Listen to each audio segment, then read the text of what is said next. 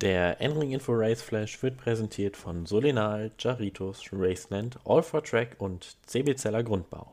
Ja, herzlich willkommen zurück zum N-Ring Info Race Flash. Am vergangenen Wochenende stand die 90. Auflage der 24 Stunden von Le Mans an. Über das Rennen, über eins der Rennen des Jahres reden wir natürlich hier. Außerdem werden wir noch über zwei Tourenwagen-Rennserien reden. Welche das sind, das erfahrt ihr gleich. Nun schauen wir aber erstmal nach Frankreich. Viel Spaß! Ja, wie gesagt, in Le Mans stand die 90. Ausgabe des 24-Stunden-Rennens dort auf dem Programm. Und auch wenn es wie immer ein wirklich schönes Rennen dort war, hatte man doch das Gefühl, dass bald eine neue Ära anbricht. Zum wohl letzten Mal war die Hypercar-Klasse mit fünf Fahrzeugen ziemlich spärlich besetzt, wenn dann ab nächstem Jahr die neuen Hersteller dazustoßen. Und eine Klasse war sogar ganz zum letzten Mal ausgeschrieben, nämlich die GTE Pro mit diesmal sieben Fahrzeugen. Im nächsten Jahr wird es dann ja nur noch die GTE AM geben, bevor dann im Jahr 2024 die GT3-Fahrzeuge nach Le Mans kommen. Trotzdem gab es über die 24 Stunden natürlich viel Action zu sehen. In der Hypercar-Klasse machten das Rennen allerdings, wie erwartet, die beiden Toyotas unter sich aus. Bei Glickenhaus und bei der Alpine unterliefen einfach zu viele technische Fehler. So ging das Rennen wie erwartet an Toyota, und zwar an den Toyota mit der Nummer 8 von Sebastian Buemi, Brandon Hartley und Ryo Hirakawa. Beim Toyota mit der Nummer 7 hatte man etwas mehr Probleme, weswegen man mit zwei Runden Rückstand auf Platz 2 mit den Fahrern Mike Conway, Kamui Kobayashi und Jose Maria Lopez ins Ziel kam. Für Glickenhaus gab es ein Podium, und zwar mit dem Fahrzeug mit der Nummer 709 und den Fahrern Ryan Briscoe, Richard Westbrook und Franck Maillot. In der am stärksten besetzten Klasse in diesem Rennen, der LMP2, gab es über das ganze Rennen Action. Ganz vorne gab es aber größere Abstände, als man das aus der LMP2 kennt. Das Jota-Fahrzeug von Roberto González, Antonio Felix da Costa und Will Stevens dominierte nämlich das gesamte Rennen und gewann am Ende auch mit 2 Minuten 20 Vorsprung vor dem Bremer All-Im-Team von Robert Kubica, Louis Deletras und Lorenzo Colombo. Das gelang auch dadurch, dass gleich zwei Top-Favoriten aus dem Rennen um den Sieg genommen wurden in der ersten Kurve, in der ersten Runde. Nämlich kollidierte René Rast im 31er WRT Oreca mit einem United Autosport-Fahrzeug. Beide Fahrzeuge waren heiße Siegkandidaten, verloren dadurch aber einmal durch eine Strandung im Kiesbett und durch eine Strafe viel Zeit. Für Jota ging es noch gut weiter, denn auch Platz 3 ging an das Team mit den Fahrern Oliver Rasmussen, Edward Jones und Jonathan Aberdeen. In der GTE Pro ging es trotz nur sieben Fahrzeugen heiß her. Der Top-Favorit war schon über die gesamte Woche Corvette. Die hatten wohl die beste BOP und auch einfach die beste Pace, doch Porsche war nicht weit davon entfernt. Wer allerdings weit entfernt war, war Ferrari. Die konnten vor allem tagsüber kaum mit den anderen beiden Marken mithalten. Doch es kam zu vielen Ausfällen. Die Corvette mit der Nummer 63 hatte viele technische Probleme und musste aus dem Rennen zurückgezogen werden. Die Corvette mit der Nummer 64 hatte beim Kampf mit der Führung eine Kollision mit dem AF Corse LMP2 und schlug dabei heftig in die Banden ein und war somit auch aus dem Rennen ausgeschieden. Danach führte der Porsche mit der Nummer 92, wo man allerdings einen Reifenschaden erlitt und weit zurückfiel.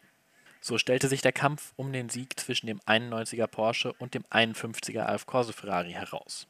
Vor allem in der Hitze des Sonntages hatte da allerdings der Porsche den Vorteil in der Pace und so gewannen Gian Maria Bruni, Richard Lietz und Frederik Markovecki das Rennen mit 42 Sekunden Vorsprung vor dem Ferrari von Alessandro Perguidi, James Calado und Daniel Serra.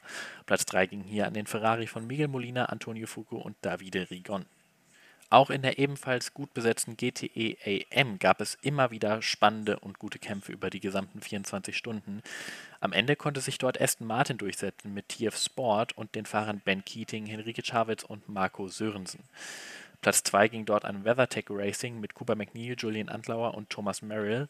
Platz 3 an einen weiteren Aston Martin und zwar an den Northwest AMR Aston Martin mit Paul Delalana, der trotz seiner Routine sein erstes Le Mans Podium feiern kann, David Pittard und Nicky Thiem. Wie gesagt, man merkte wirklich die Aufbruchstimmung und wir können uns nur alle auf nächstes Jahr freuen, wenn dann endlich mit zum Beispiel Porsche und Peugeot viel mehr Marken in der Topklasse in Le Mans vertreten sind. Wie gesagt, wir schauen noch auf zwei Tourenwagenserien, die am vergangenen Wochenende unterwegs waren. Und wir schauen zum ersten auf den Hungaroring, denn dort war die WTCR zu Gast beim wirklichen zweiten Rennwochenende, nachdem ja die Rennläufe auf dem Nürburgring nicht stattfanden. Dort wurden wie immer zwei Rennen gefahren. Das erste davon ging an Mikkel Aschkona, der einen Start-Zielsieg über die Bühne brachte, mit 1,8 Sekunden Vorsprung vor Jan Erlaché im Lynk Co. Platz 3 ging an Nathanael Berton im Audi.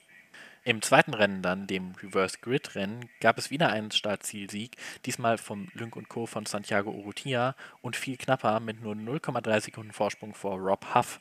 Platz 3 ging an Nestor Girolami im Honda.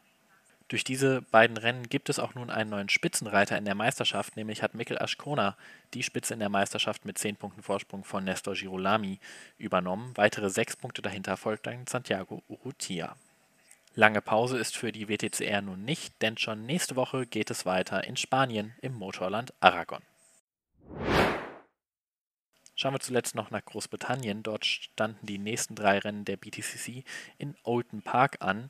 Die ersten beiden Rennen dort gingen an Tom Ingram in seinem Hyundai i30N. Platz 2 im ersten Rennen ging an Ashley Sutton, Platz 3 an Rory Butcher. Wie gesagt, auch Rennen 2 konnte Tom Ingram gewinnen und auch Ashley Sutton kam wieder auf Platz 2 ins Ziel. Colin Turkington beendete Rennen 2 allerdings auf Platz 3. In Rennen 3 dann ging der Sieg an Stephen Jelley vor Aiden Moffat und Josh Cook.